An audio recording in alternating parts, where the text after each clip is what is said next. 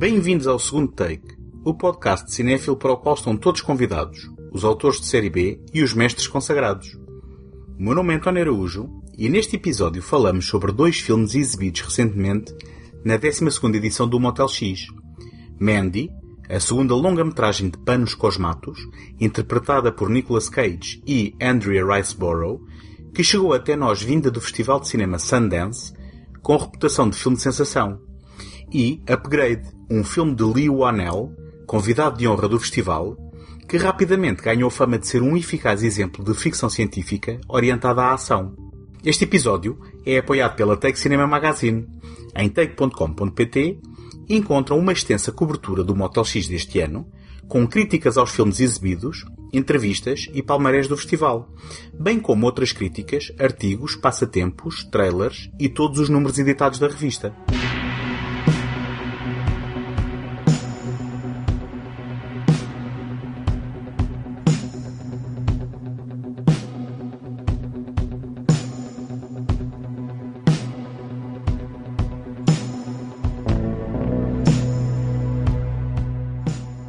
Atualmente, Nicolas Cage parece escolher os seus filmes tão casualmente como quem escolhe o que quer comer ao pequeno almoço.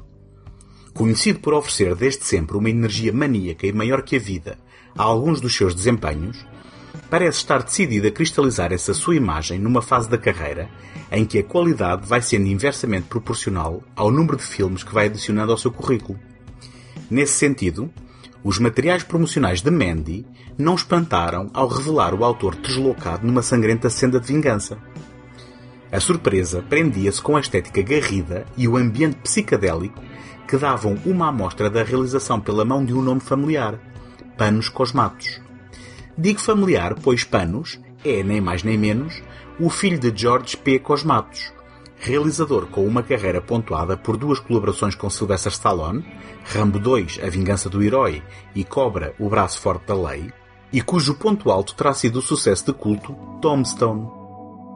Under the crimson, primordial sky, the wretched warlock reached into the dark embrace. His fist closed around the serpent's eye. Strange and eternal.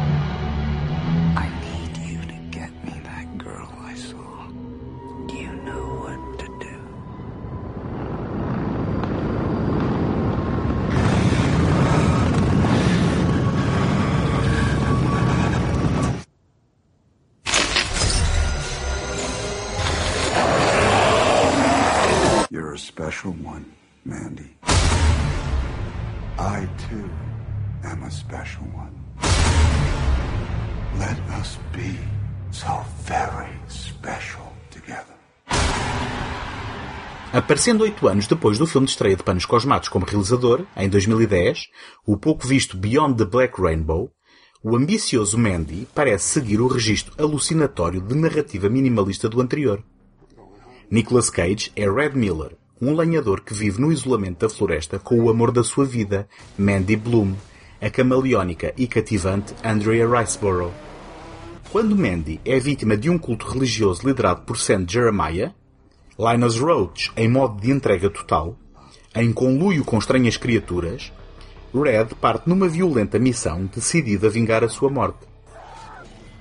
A primeira e imediata impressão é que Panos Cosmatos tem um estilo próprio e vincado, a fotografia colorida, o ritmo lento e deliberado, as sobreposições de imagens, o registro analógico de uma narrativa situada no ano de 1983, tudo isto são características que invocam elementos supranaturais enraizados em espiritualidade e culto, tanto de natureza religiosa como astrológica. A ajudar, a assombrosa banda sonora do malogrado Johan Johansson é um complemento essencial para o ambiente desenhado pelo realizador a quem não falta ambição, coragem e sentido estético. Quando são invocados os que aparentam ser demónios motoqueiros, que se alimentam de carne humana, e uma substância psicotrópica que abre a mente ao conhecimento sobre o universo, tudo parece encaixar como uma luva.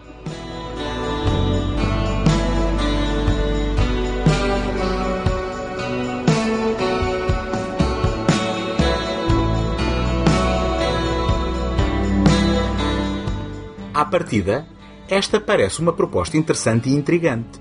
Mandy pode ser descrito como o resultado do cruzamento de Destino Infernal, no original Drive Angry, também com Nicolas Cage, com Fogo Maldito, o clássico de culto de Clive Barker, Hellraiser, realizado por Dario Argento num estado alucinatório provocado por LSD.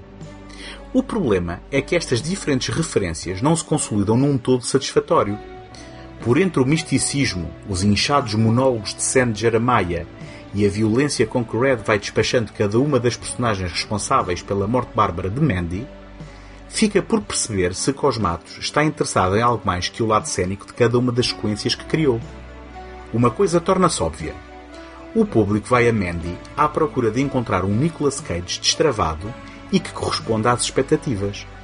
Apesar de alguns pontuais abandonos de sala ao longo da exibição, o público manifesta a sua apreciação nos momentos em que Cage lhe oferece aquilo que dele se espera. No momento mais descabelado, puderam só ver inclusivamente, na única exibição do filme no Motel X, palmas entusiasmadas. A sensação, no entanto, é que estes são raros momentos de gozo que servem como fraca recompensa por tudo o resto que os envolve. Como se aquilo que vem antes fosse a obrigação antes da diversão.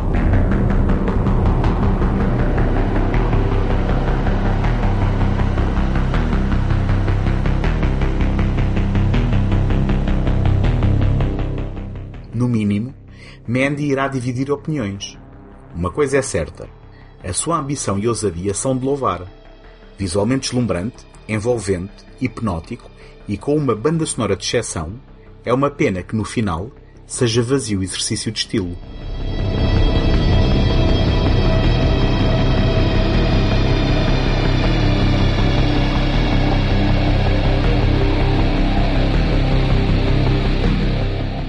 Gostava de partilhar convosco como me podem ajudar para vos continuar a oferecer este programa todas as semanas.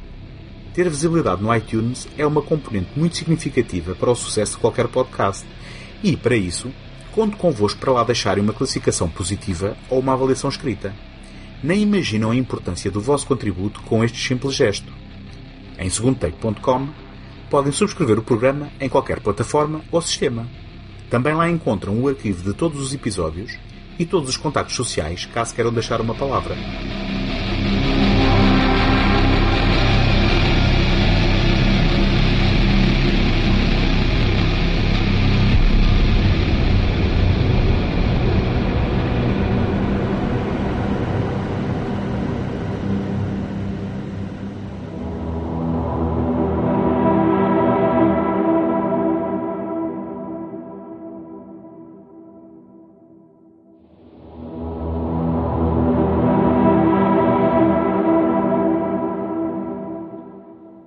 Wanell é um ator e argumentista natural da Austrália que, juntamente com James Wan, criou duas sagas de terror recentes de enorme popularidade, iniciadas em 2004 por Só, Enigma Mortal, e em 2010 por Insidious, Insidioso. Normalmente na sombra do mais reconhecido parceiro, apesar do Anel ter dado a cara como ator nestes dois filmes, ao fim e ao cabo, Wan foi o seu realizador, estreou-se na realização em 2015 de forma pouco promissora com o terceiro capítulo de Insidious, quando Wan partiu à procura de voos mais altos. Chegados ao Motel X 2018, Leo Wanell aparece como convidado de honra do festival, alguns meses depois da estreia da sua segunda realização no Festival de Cinema South by Southwest, seguida de um lançamento no mercado de vídeo on demand. Upgrade, exibida em estreia nacional no dia 7 de setembro, é um filme que rapidamente ganhou a fama de ser um eficaz exemplo de ficção científica orientada à ação, com alguma dose de violência gráfica que denuncia as origens do seu autor, e aparece com a chancela da Blumhouse, produtora independente do momento, gerida por Jason Blum, que faz questão em nunca ultrapassar os 5 milhões de dólares nos seus orçamentos. As a quadriplegic, must be frustrating for you, someone who likes to get things done with their hands. Here's the thing. Four guys murdered my wife. If I could find these men, I'd do it. What if I told you I could offer you something that would enable you to walk again? I call it STEM, a computer chip that has the potential to change everything. It's a new, better brain. I am STEM, the system operating your body for you. Can anybody else hear you? No, only you. May I point something out?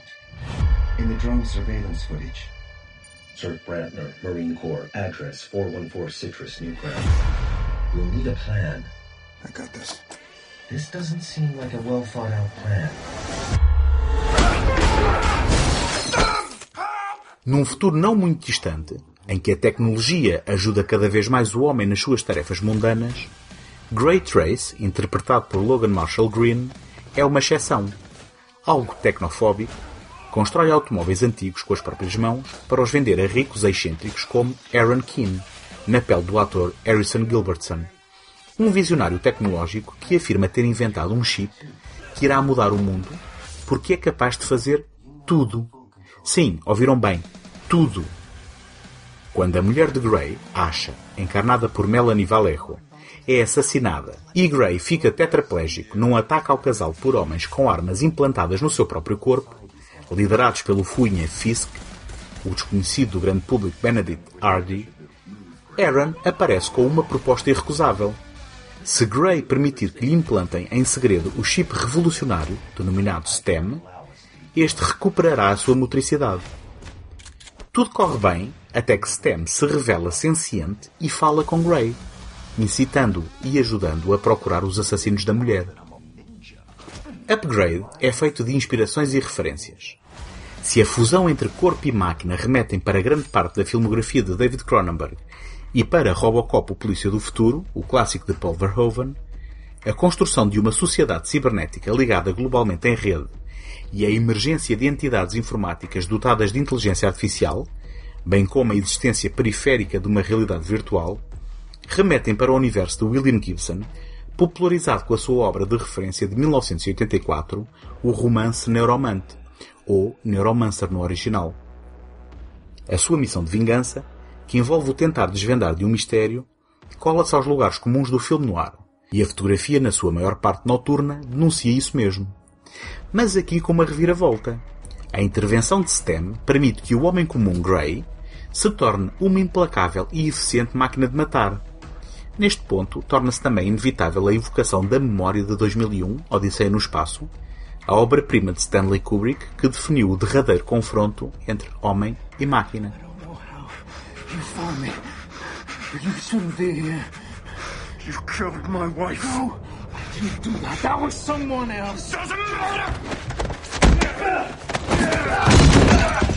You'll need to be a little faster than that. Why are you making me do this? Let me know if you need my help, Gray. Stop! Help!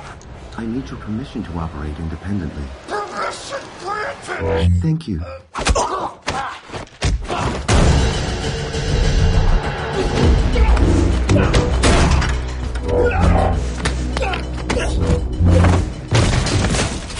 Um, okay, uh, Stem, what, what, what, are- what are we doing, man?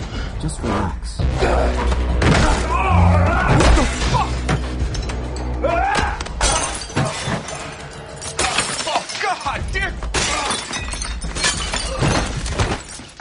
Oh, look, man, stay down, please. Um, please, please don't get up. Please don't get up. Please. Stay down, man. Com base numa premissa inacreditável, o Anel diverte-se, e a nós, no processo de construir situações em que Grey se surpreende com as suas próprias capacidades, exponenciadas pela ajuda de STEM, enquanto avia os maus da fita sem misericórdia. Apesar da escrita não ser brilhante, especialmente no que respeita aos diálogos, o humor e a violência inusitada são suficientes para nos levar na viagem de Grey e aguçam a curiosidade em relação à progressão narrativa. A construção do mundo é verosímil, partindo da nossa realidade atual e, com algumas exceções necessárias à narrativa, desenhando inovações tecnológicas que não parecem assim tão distantes. Este é um dos seus maiores trunfos. Apesar da pseudociência explanada no guião, batota cinematográfica para colocar a bola a rolar, o enraizamento da componente fantástica numa realidade reconhecível oferece-lhe um ar de ficção científica premonitória e de caução, lançando timidamente em alguns momentos o debate sobre a ética do uso da tecnologia, bem como o confronto entre o natural e o artificial.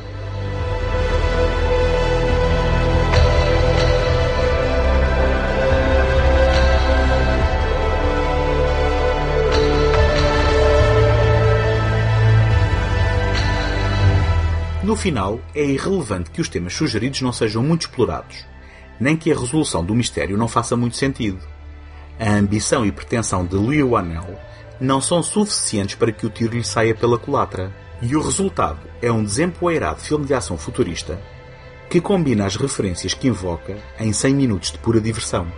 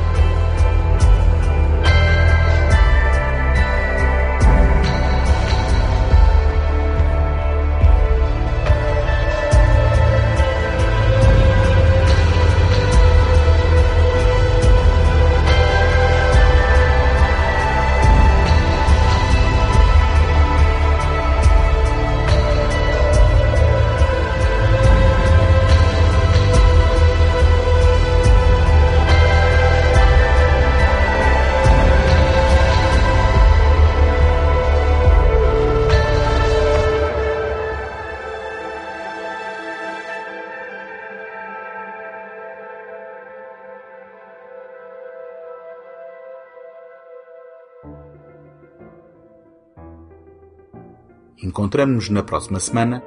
Até lá, boas fitas!